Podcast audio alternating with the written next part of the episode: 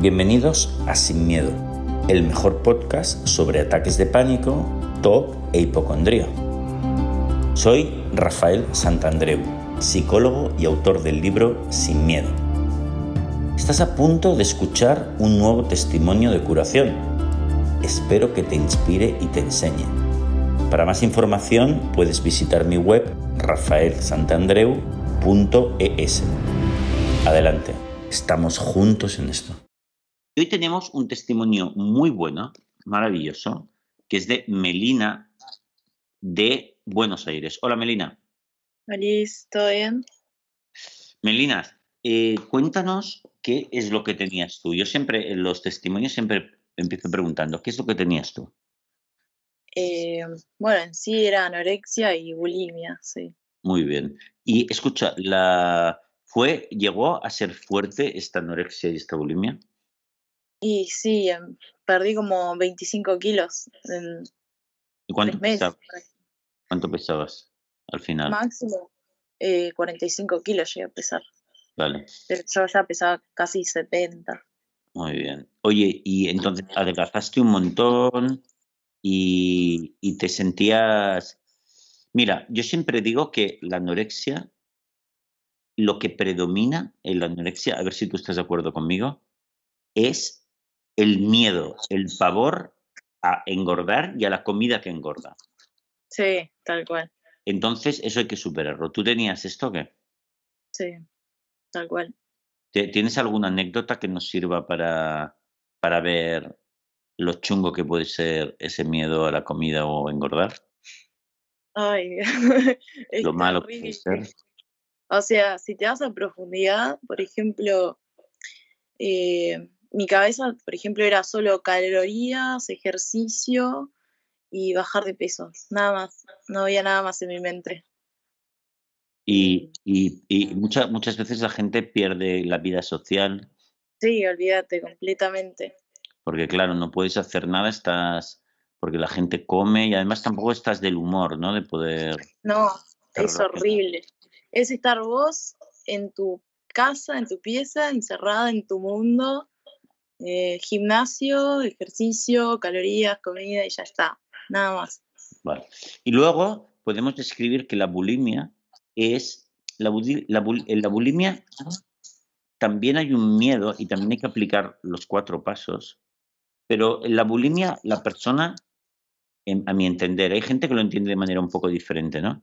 Pero eh, la, la, la persona se mete a tracones de comida y eso llega a ser una adicción. Entonces hay el componente del placer mm, nocivo, que es el de la adicción, y, pero la persona también tiene un miedo al síndrome de abstinencia, es decir, a dejar de hacerlo cuando le viene el arrebato de, tener que comer eh, desaforadamente, ¿no?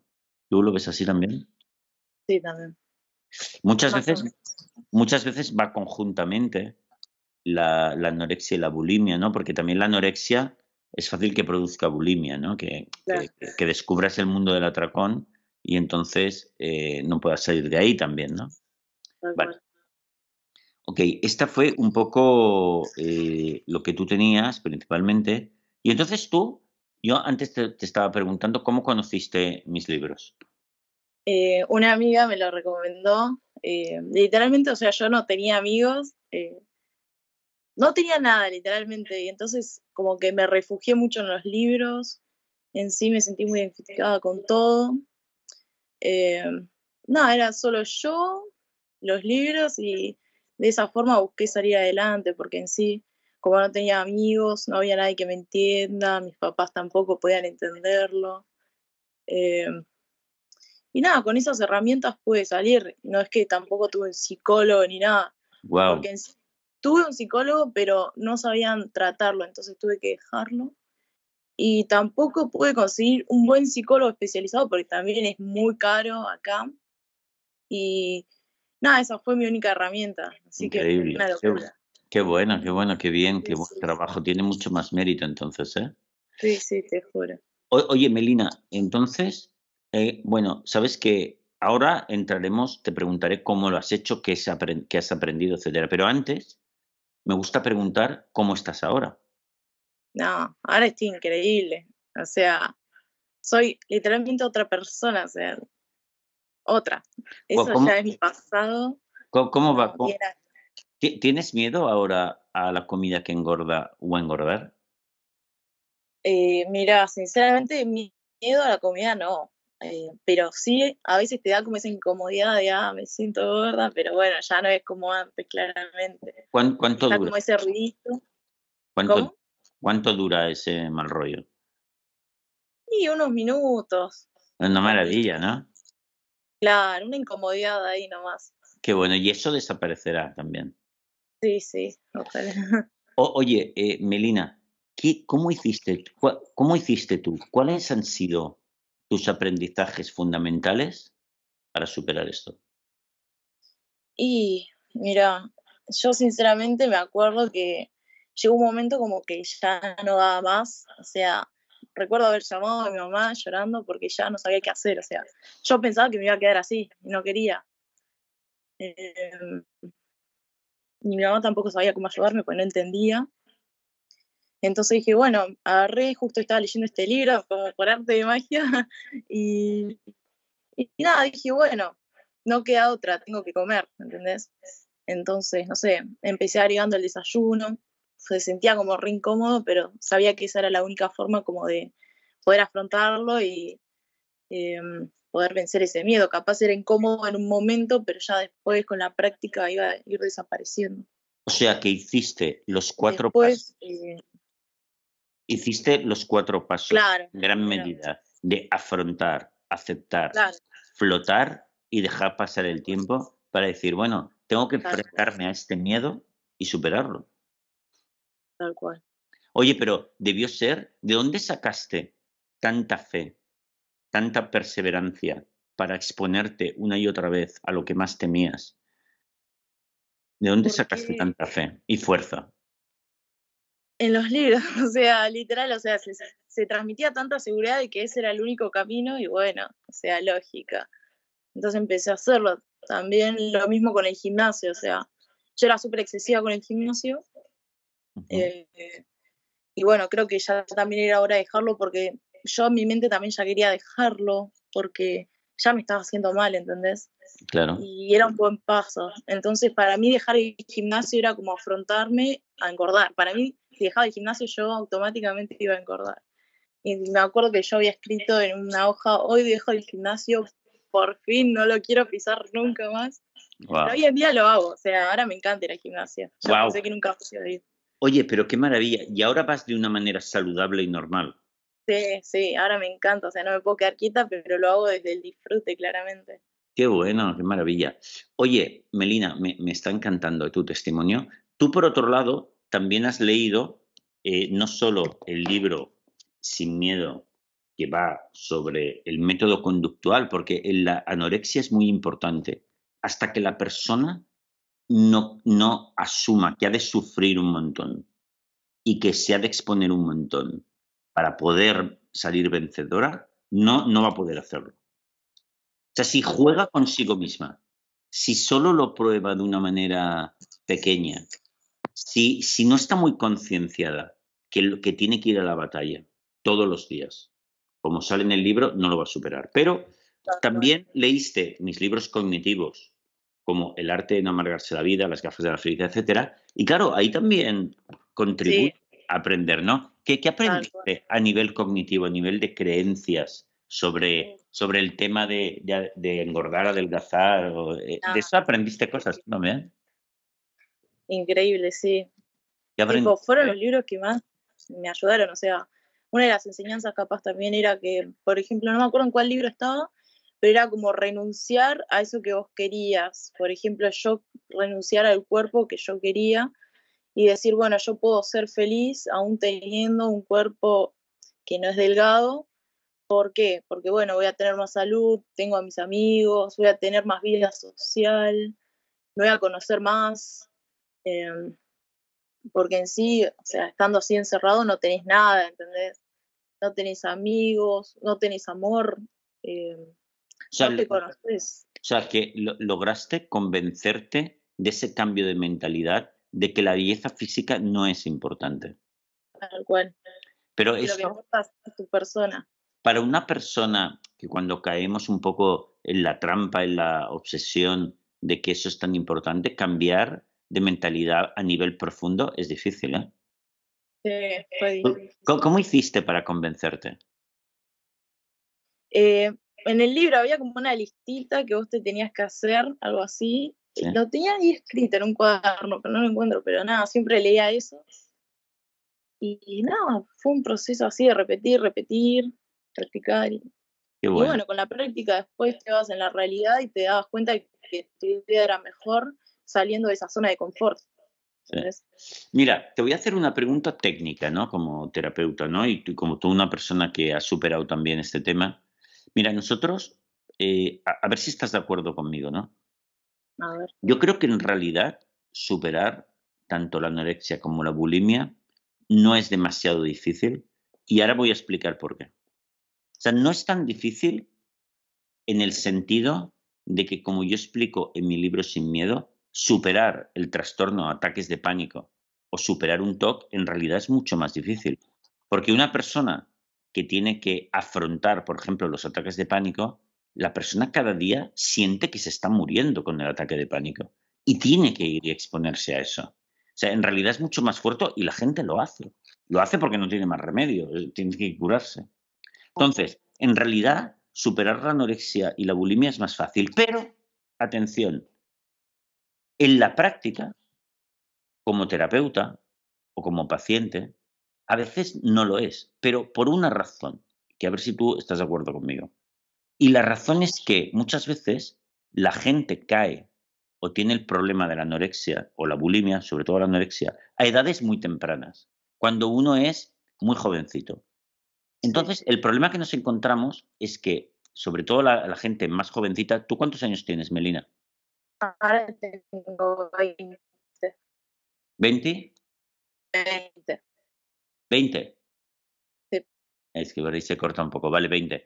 Pues fíjate, a 20. veces, ah, eh, Melina, te encuentras con chicas jovencitas, por ejemplo, ¿eh? 14, 15, 16, que no son conscientes del problema al que se enfrentan, del peligro. Del peligro, a ver que se, se está cortando un poquito, del peligro, no se dan cuenta del peligro al que se enfrentan y de lo importante que es que ponga- se pongan las pilas y aprendan a sufrir para superar esto. Entonces, claro, esa concienciación es lo que lo hace difícil. ¿Tú qué opinas de esto? Sí, tal cual, tal cual, sí. Es como difícil también, o sea, capaz alguien que es muy joven no puede ser tan consciente como decís vos. Es algo normal en sí, porque bueno, es muy común también, pero para ellas capaz es lo que está bien. Claro, no, no es consciente de que, de que tiene que atajar ese problema como sea, porque si no, no va a tener una vida feliz y normal hasta que supere ese, esa pesadilla, que es vivir, vivir esclavo de un temor tan grande, ¿no? Sí, te juro, yo me acuerdo que yo me sentía como esclava de mi mente, porque, o sea, cuando salí de ahí yo no sabía qué hacer, porque no sabía cuánto comer, qué comer, qué hacer con mi vida, porque estar tantos años, meses encerrada, eh, pensando solo en una cosa, y después salir, es como que no te conoces, ¿entendés? Claro. ¿Y, y esto cómo, cómo hiciste tú para, para con- reconstruir tu, tu mundo, ¿no? Tu manera de comer, tu manera de relacionarte, tu- lo que hacer con tu vida, ¿qué hiciste? Me acuerdo que, por ejemplo, cuando empecé a comer intuitivamente, que fue lo que más me costó, o sea, porque tenía que dejar de comer cosas que yo sabía cuántas calorías tenían, porque mi cabeza era como una calculadora, literal. Entonces era buscar comidas que yo no, no comía para no saber cuántas calorías tenían, porque si sabía cuántas tenía me moría, ¿entendés? Em, en sí era eso, probar cosas nuevas y bueno, ver hasta qué punto me sentía satisfecha, porque capaz es difícil comer lo justo sin sentirte mal, porque siempre era escuchar tu cabeza cuánto comer y qué comer.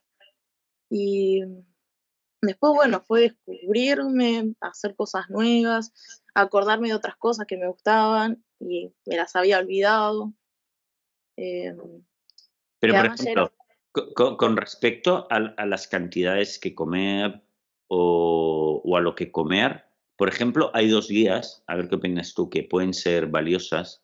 En este caso, primero es fijarte en alguien que tengas cerca y cómo come, y sí, tú tal y tú comer parecido. Es decir, por ejemplo, mi madre, mi padre, mi hermano, mm, no sé quién, ¿cómo comen ellos? Pues yo más o menos voy a comer igual. Ahí tenemos una guía, ¿no? Ella comía mucho, a mí me, me iba a dar mucho miedo comer así y no iba a hacer todo. Y, y otra guía sería, por ejemplo, decir, a ver, yo me tengo que exponer, porque el método. Que, que se explica en Sin Miedo Sí, de los ahí cuatro, tengo algo para decir de eso. claro, te tiene, me tengo que exponer, por lo tanto, tengo que comer cada vez más cantidades e, Y tal cual. e e introducir comida que yo eh, considero que me da miedo, ¿no? Entonces, bueno, pues lo tengo que hacer cada día y, y si cual. paso ansiedad, lo estoy haciendo bien, Tal cual. Me ¿verdad? acuerdo también que, por ejemplo, yo estaba mucho en mi zona de confort, ya estaba comiendo bastante bien, pero todavía seguía, hacía falta algo más para estar bien. Entonces decidí irme por unas semanas, creo, a lo de una tía, eh, en una semana. Y bueno, ahí no había chance, o sea, tenía que comer lo que había ahí.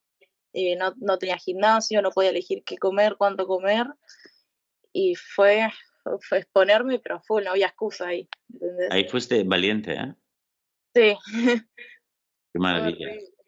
Horrible. Sí, sí. O- oye, Melina, ¿qué le recomendarías para acabar a cualquier persona que nos esté viendo en estos momentos, que tenga el problema de la anorexia eh, o el problema de la bulimia, pero sobre todo el problema de la anorexia? ¿Qué le recomendarías tú ahora? Eh, sí, yo la verdad que recomendaría mucho leer el libro, claramente, aunque no hable específicamente de eso, pero sí habla de vencer los miedos, que es eso. Bueno, buscar apoyo, sí o sí, que claramente hubiera sido mucho más fácil. Si tenés a alguien, un amigo o alguien que esté pasando por lo mismo, eh, y hacerlo, o sea, sin miedo, porque, o sea, hay gente que piensa que no tiene solución, que quedar siempre así, pero no que, que lo afronten, que va a costar, pero es la única forma, o sea, no hay chance, es la única forma hacerlo y va a doler un poco, pero con el tiempo ya no te va a importar, o sea, pensá a largo plazo, hacelo, hacelo y se va a ir. Qué bueno.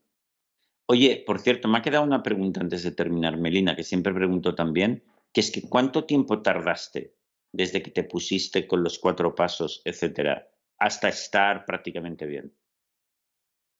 ¿Cuánto dirías? tardé un poco, y capaz seis meses Ah, más. Pasa que yo me autosaboteaba mucho, Entonces, quiz- quizás ocho meses. Quizás sí, ocho meses, sí. Pero sabes que está súper bien, ¿eh? Está súper sí, bien. eh, sí. es- no es un tiempo largo para nada. Yo te diría que incluso es corto. Y además, Melina, Sí, tal cual. maravillosamente lo hiciste sola. Con lo cual, wow, yo te doy, te doy un 10 sobre 10, si esto fuese un examen, una matrícula de honor. Y has hecho un trabajo estupendo y maravilloso. Y, y bueno, para terminar diremos que eso, si hay alguna persona que tiene anorexia, bulimia, que en primer lugar se lea el libro sin miedo, que el libro sin miedo tiene que ser el 80% de su trabajo, el 90% de su trabajo, y luego que se lea mis otros libros cognitivos, como El arte de no amargarse la vida y los demás, y esto será un 20% del trabajo. Pero el 80% es afrontar y perder el miedo, y un 20% es, bueno, tener otra mentalidad sobre la comida, etcétera, ¿verdad? Tal cual, sí, 100%. Pues Melina, te, eh, muchas gracias allí a Buenos Aires. Te envío un beso muy grande y te felicito. Te felicito una vez. Muchas gracias a vos también, la verdad. Por los libros, todo, la verdad que es una genialidad.